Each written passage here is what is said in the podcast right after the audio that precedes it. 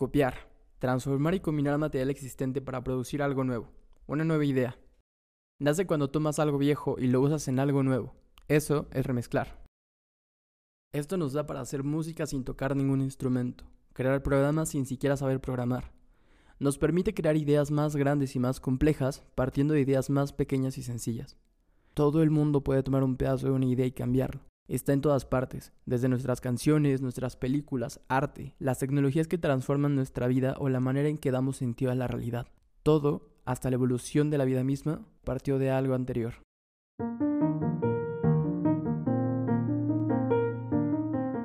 Hey, ¿qué onda? ¿Cómo andamos? Nos volvemos a escuchar el día de hoy. Yo soy René. Para quienes saben y los que no, somos las opiniones que no importan, pero le responden a la historia. Bienvenidos al episodio número 9 de Daños Colaterales. Pero bien, ya escuchamos el speech inicial. ¿Qué sucede con todo este mundo de información cuando nos enfrentamos al hoja en blanco? Para esto les quiero contar algo. En algún día de clases, cuando todo esto era presencial y no en línea, un profesor me pasó al frente a resolver un problema y yo escribí un resultado incorrecto, como nos puede pasar a cualquiera. Lo interesante sucedió después. El profesor se sentó y nos dijo, cualquiera les diría que lo hagan de nuevo, pero igual tu respuesta es correcta. Cuando creces te das cuenta de que una respuesta exacta no existe, no al menos en un mundo en el que todo cambia todo el tiempo.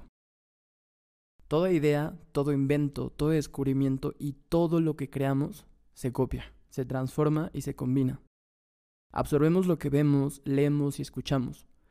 Y he escuchado mucho de muchas personas que no somos nada sin una idea.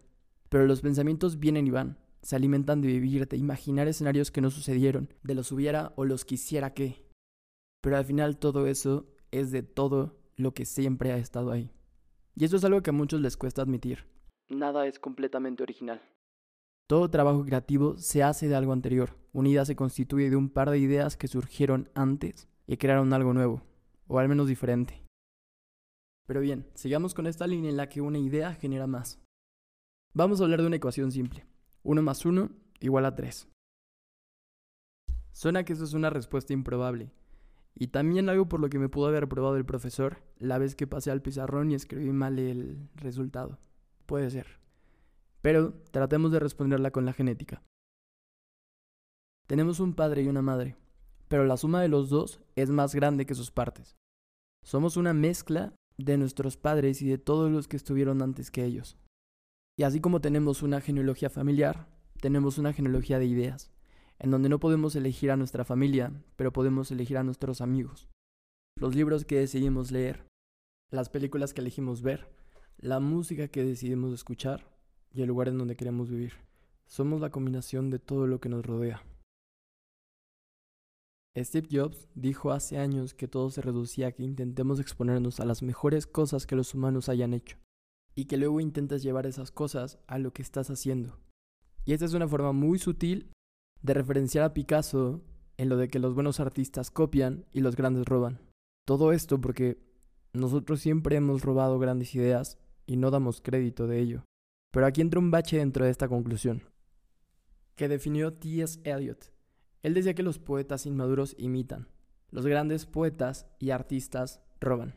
Suena muy parecido, ¿no? Pero también dijo que los malos poetas toman lo que roban y lo echan a perder, y los buenos lo convierten en algo mejor, o al menos en algo diferente. Y esa es la clave del robo creativo. Imitar no es adular. La admiración inspira, pero la idolatría ciega. Regresemos a lo que dijo Picasso, copiar o robar. Cuando decides crear, haces que la gente aprenda más de lo que desconoce. Pero si algo suena parecido a lo que ellos piensan o tienen en mente, sentirán que les robaste su idea única y original. Tenemos una fuerte predisposición a proteger lo que sentimos propio. Y eso es algo que los economistas del comportamiento llaman aversión a la pérdida. Pero como ya sabemos que el humano tiene una afección muy infantil y bastante directa con controlar todo, entendimos varios años después, al menos en Latinoamérica, específicamente en México, que hay personas que creen que les pertenecen algunas cosas, algunas ciertas y algunas no. Pero gracias a un par de represalias legales y propiamente las ideológicas sobre a quién le terminan perteneciendo o no las cosas, es que en México tenemos la Ley Federal de Derechos de Autor. Esta es una norma constitucional que protege los derechos de autor, porque los trabajos creativos implican una especie de propiedad, pero es una propiedad construida por todos, así que se contradice. Y esto lo explica de mejor manera Henry Ford.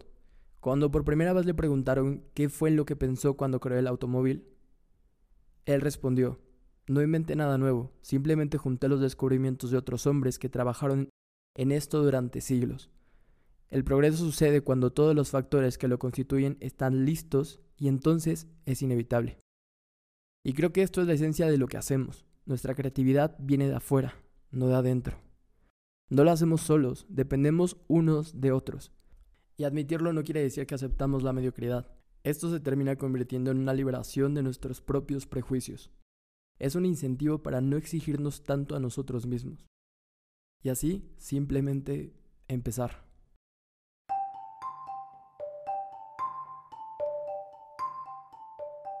Si llegaste hasta aquí, esperemos que algo te haya podido resonar. No olviden que su opinión importa y la caja de comentarios está para hacerse escuchar. Nos andamos viendo cada martes con un nuevo episodio como de costumbre. Y por último, antes de que se vayan, si saben de alguien que necesita escuchar esto, compártelo. Quizá que encuentren una respuesta. Hasta luego.